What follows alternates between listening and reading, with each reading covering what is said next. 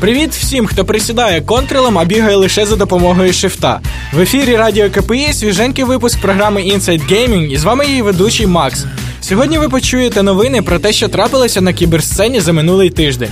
Вже за мить ви дізнаєтеся, чим займається компанія Valve, за що можна подати до суду на Blizzard та в яких онлайн-іграх розпочинаються нові ігрові сезони чи турніри. Стартуємо прямо зараз.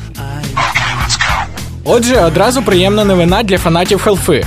На зустрічі із фанатами, що приїхали до офісу Valve, щоб привітати Гейба Ньюела з 50-літтям, журналістам вдалося поспілкуватися із самим іменинником. Вони дізналися, що Valve наразі розробляє новий ігровий двигун. Швидше за все, він матиме назву Source 2. Також Гейб сказав, що студія працює над грою Ricochet 2.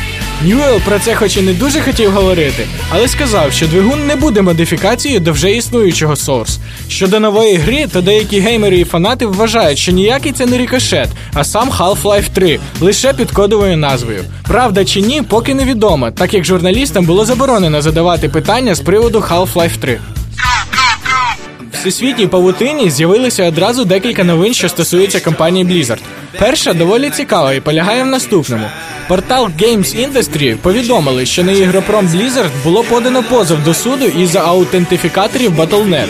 Більшість гравців вважають, що компанія незаконно розжилася на продажу нових брелоків безпеки, замість того, щоб дійсно забезпечити належний захист даних користувачів сервісу. Практика показує, що аутентифікатор не може повністю захистити дані. В якості прикладу зламу аккаунтів виступають літні хакерські дії. Хм, Хоча, можливо, це лише дорогий піар. Після виходу статті на вище згаданому порталі розробники одразу ж випустили відповідь, де заперечують, що їх у чомусь звинуватили. Іншою новиною, що стосується компанії, була їхня тема на сторінці StarCraft 2, де розробники написали, що вже зовсім скоро у гравців СК2 з'явиться можливість грати не лише на своєму регіональному сервері, а й на інших.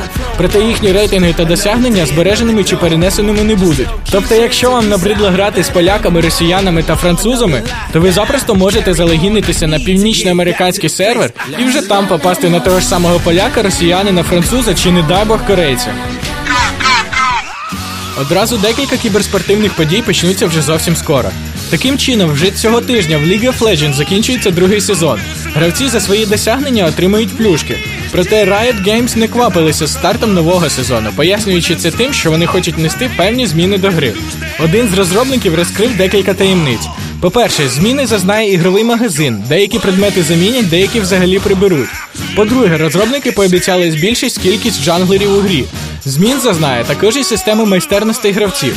І на кінець було анонсовано ребалансування багатьох популярних заклинань.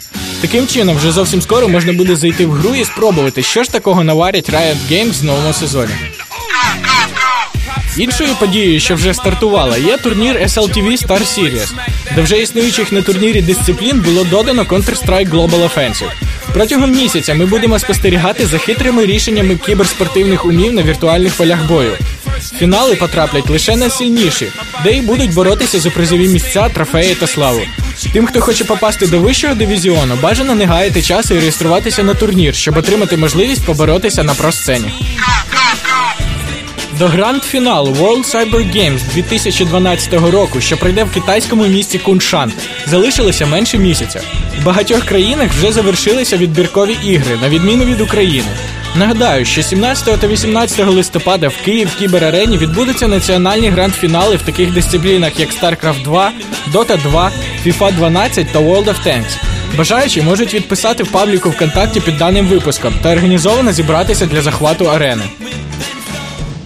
Даний випуск буде викладено на сайті Радіо КПІ та у вище згаданому пабліку ВКонтакті. Прослухати попередні випуски, обговорити новини, написати свої скарги та побажання можна за адресою vk.com. Не забуваємо підписуватися на оновлення та розповідати друзям.